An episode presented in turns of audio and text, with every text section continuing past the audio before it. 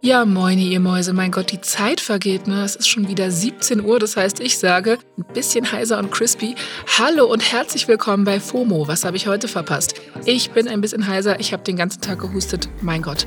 Es ist Freitag, der 24. Februar 2023. Mein Name ist Jasmin Polat und mein Internetführerschein läuft bald aus. Ich muss dringend mal zum TÜV, also zum Timeline-Überprüfungsverband. Heute geht es um Nepo-Daddies und komische Kugeln am Strand, warum ein Konzertausschnitt gerade weltweit alle Herzen erwärmt und es gibt eine neue Ausgabe von Bingen am Freitag. Und da ist er auch schon, der ultimativ schnelle Timeline Recap.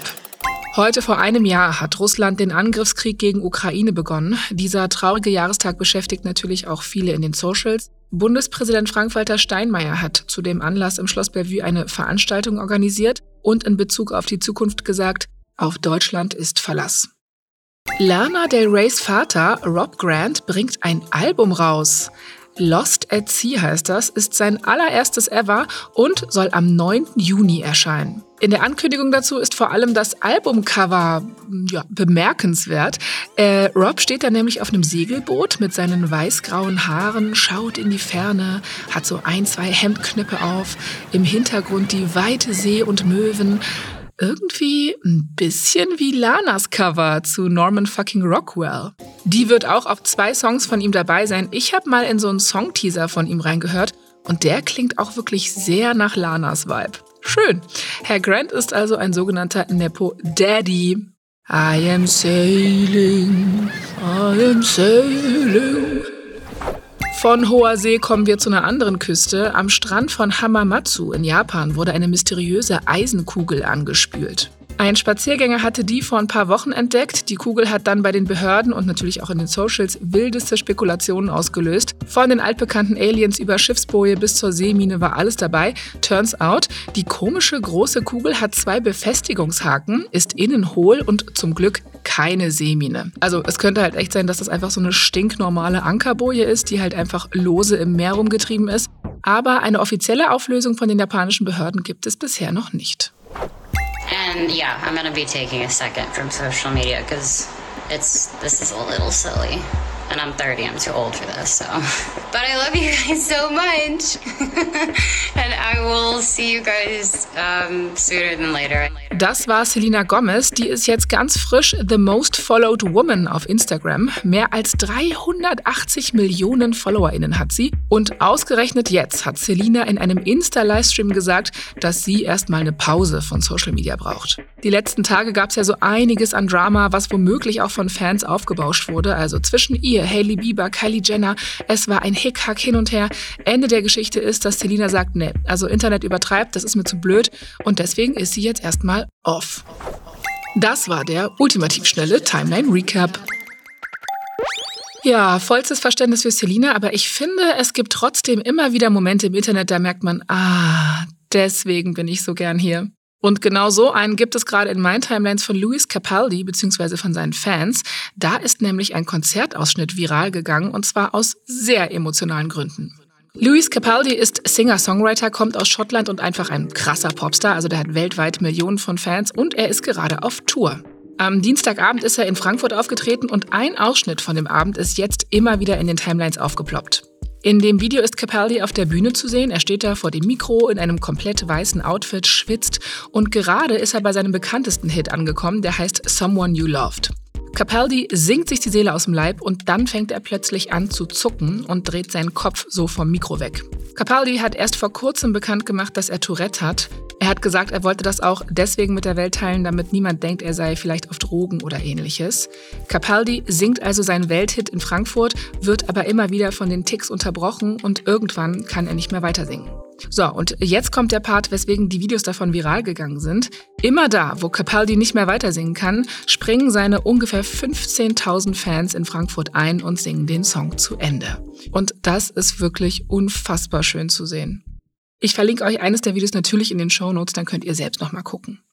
Ja, und ich weiß nicht, ob es an meinem PMS liegt, an Louis oder dass der Mond gerade in Fische ist, was weiß ich, aber ich habe so geheult, als ich den Clip gesehen habe. Und ihr müsst wissen, mich bringt echt nicht mehr viel zum Heulen im Internet.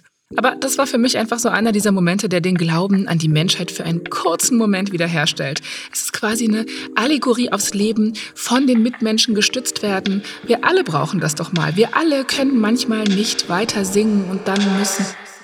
Okay, ich schweife ab. Ich war auf jeden Fall in meinen Feelings, aber bevor in mir alles zu dramatisch werden konnte, habe ich dann zum Glück noch eine weitere Konzertaufnahme von ihm gesehen. Ich schätze mal auch aus Frankfurt nur ein bisschen früher am Abend. Da fragt Luis Capaldi sein Publikum nämlich das hier. Is anyone in here in a couple?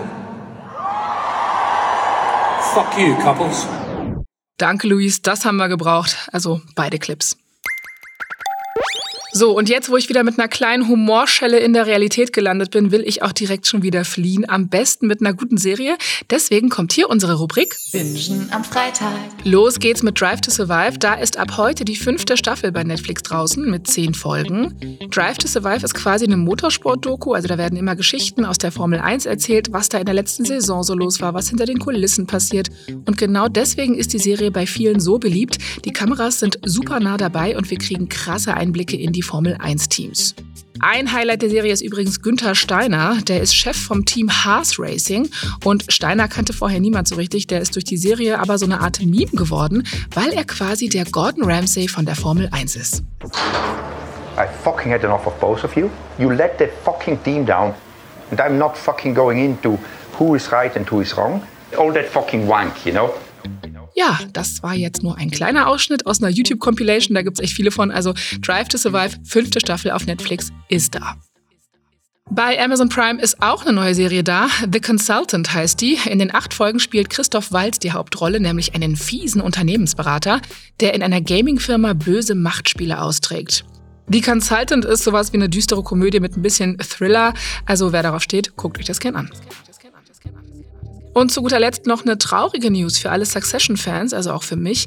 Die vierte Staffel kommt ja im April raus. Okay, schön, schön. Aber leider wird das dann auch die letzte sein.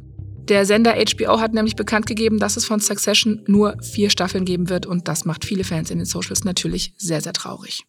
So, und wenn ihr keine Lust auf Serienbingen habt, man kann das auch mit Podcasts machen. Und ein bisschen neues Futter habe ich da auch für euch. Riccardo Simonetti und Anke Engelke haben nämlich einen neuen Podcast. Der ist ein Spotify Original und heißt Quality Time. Was uns da erwartet, das hat mir der Riccardo mal eben selbst erzählt. Hört mal. Bei Quality Time geht es darum, dass wir Anke und ich über die Dinge sprechen, die uns in unserem Leben bewegen. Wir nehmen die Menschen mit hinter die Kulissen hinter die Kulissen unseres Jobs, aber auch hinter die Kulissen unserer öffentlichen Fassade.